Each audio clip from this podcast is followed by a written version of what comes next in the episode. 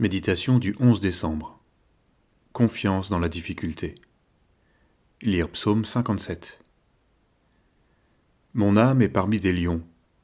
Je suis couché au milieu des gens qui vomissent la flamme, au milieu d'hommes qui ont pour dents la lance et les flèches, et dont la langue est un glaive tranchant.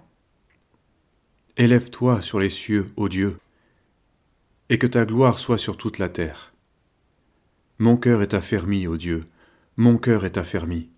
Je chanterai, je ferai retentir mes instruments.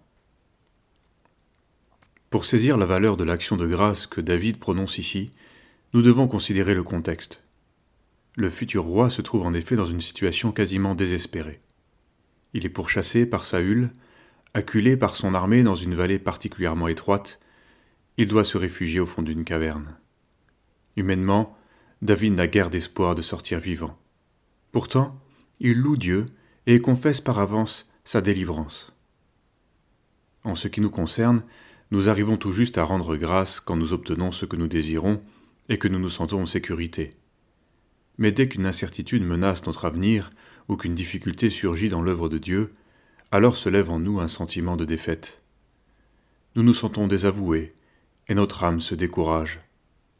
Nous restons la bouche fermée, ou alors nous crions notre incompréhension et notre révolte. Nous restons si fragiles face à la maladie, aux douleurs de nos enfants, aux problèmes financiers, etc. Certains expriment leur incompréhension en s'écriant Mais pourquoi cela m'arrive-t-il à moi? On pourrait leur répondre Et pourquoi pas à toi? En effet, le juste connaît des épreuves tout au long de sa vie. Elles constituent une occasion de se confier en Dieu et elles révèlent la valeur de notre foi. En effet, ce n'est pas quand tout va bien que nous saurons réellement ce que vaut notre foi. Le roi David n'avait rien d'un optimiste béat, car ce qu'il décrit est d'une grande lucidité. Cependant, il crie et s'affermit en Dieu.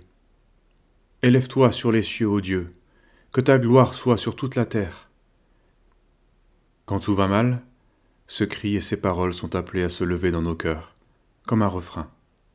Parfois, nous ne savons que dire, ni que demander. Demeurons néanmoins dans cette confiance que la gloire de Dieu peut encore se manifester, et que si Dieu se lève, alors son serviteur sera justifié et ses ennemis confondus. Ces actes de foi sont le fruit de la parole de Dieu, et ils sont toujours au prix du doute. Nous prions. Seigneur, aie pitié de nos doutes, de notre incrédulité dans les temps difficiles. Tu es Dieu, et tu nous as choisis.